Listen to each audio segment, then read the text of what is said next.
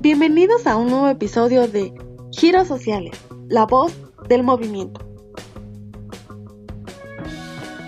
El día de hoy hablaremos del movimiento Paro 18 en CCH Naucalpan, específicamente el cómo es que surge y las causas que llevaron a la formación de este movimiento. Comencemos.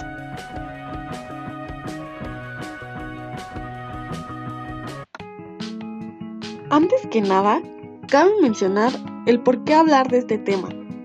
Pues bien, a nivel de los movimientos estudiantiles en el país, el del pasado año 2018 fue uno de los más importantes y significativos. En el primer puesto se encuentra el movimiento estudiantil de 1968, trágico evento que habría ocurrido 50 años antes y un gran ejemplo para que los estudiantes tuvieran el valor de hacerse escuchar. Ahora sí, con esta breve introducción, vayamos a los inicios de nuestro movimiento.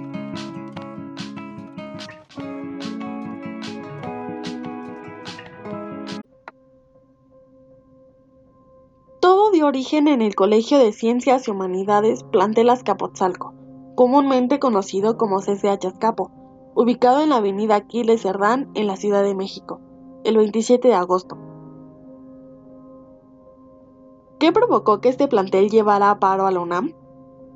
El CCH Escapotzalco enfrentaba una serie de problemáticas internas que llevaban tiempo sin darle solución las autoridades de la UNAM, de las cuales cuatro son las más significativas. Número 1. La falta de maestros. Un alto porcentaje de alumnos de este colegio que asistían a clases normalmente no tenían la oportunidad de tomar sus clases como se supone que debían hacerlo. Los maestros no eran suficientes para abastecer la escuela. Número 2. Las malas condiciones en las que se encontraba el colegio. Según cuentan los alumnos, hacía días que no limpiaban la escuela y sobre todo la falta de higiene que se presentaba en los sanitarios no eran las adecuadas para una escuela con tal cantidad de estudiantes. Número 3. La presencia de grupos de choque. Los famosos porros han existido desde siempre, pero no era justo que después de tanto tiempo siguieran haciendo de las suyas y que no se hiciera nada al respecto. Y por último, pero no menos importante, número 4. Los murales. El plantel Azcapotzalco contaba con algunos murales en sus instalaciones que llevaban años ahí y eran parte de su identidad como CCH. Estos fueron mandados a borrar por la directora del plantel de ese entonces. Estos fueron motivos suficientes para que sus alumnos comenzaran a hacer denuncias a su directora, para que hiciera algo al respecto, pero la directora no respondió y decidió renunciar el 31 de agosto. Esto sumaba un motivo más a las inconformidades, lo que llevó a los estudiantes a tomar las instalaciones de su plantel como protesta. Por otro lado, habría casos graves de inseguridad dentro de la UNAM. En el Colegio de Ciencias y Humanidades, Plantel Oriente, los alumnos se encontraban bastante molestos por el reciente asesinato de una de sus compañeras de nombre Miranda Mendoza. Y ustedes dirán, ¿Y qué tiene que ver el plantel Naucalpan aquí?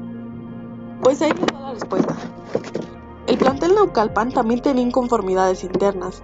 La principal fue que el día de las inscripciones para el nuevo semestre, las cajas de pago dentro de la escuela se encontraban cerradas, obligando a los estudiantes a hacer un pago de mínimo 100 pesos en un banco externo. Y seguramente se estarán diciendo, ¿100 pesos? No es mucho dinero como para hacer un drama de ese tamaño.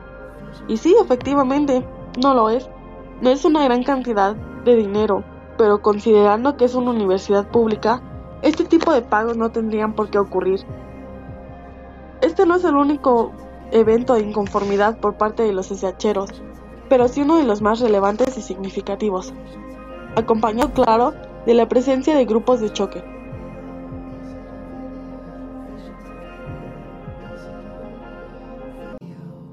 El lunes 3 de septiembre, los alumnos de CCH Azcapo, Naucalpan y Oriente, en compañía de algunos alumnos más pertenecientes a la UNAM, pero, no pero externos a estos planteles, acudieron a un mitin convocado en Ciudad Universitaria por los mismos alumnos para exigir una respuesta a la UNAM. Durante su manifestación, un grupo de choque de aproximadamente 40 porros comenzaron a agredir a los ahí presentes. Los golpearon, los patearon, aventaron bombas molotov y petardos. Los hirieron y nadie hizo nada. Fue motivo suficiente para provocar un movimiento de magnitudes extraordinarias en la UNAM. Casi 40 escuelas pertenecientes a esta, incluyendo FES, CCHs, preparatorias y facultades de ciudad universitaria, se fueron a paro de labores, desde 48 horas hasta indefinidamente. Y así es como comenzó todo, el ya grabado en nuestras mentes, paro 18.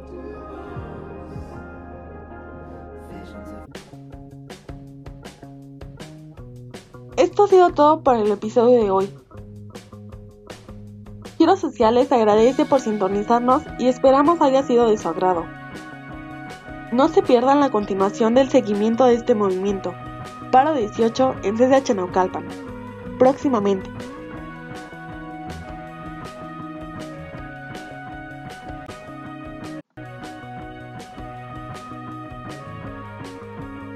Créditos. Voz y guion. Ana Karen García Rivera.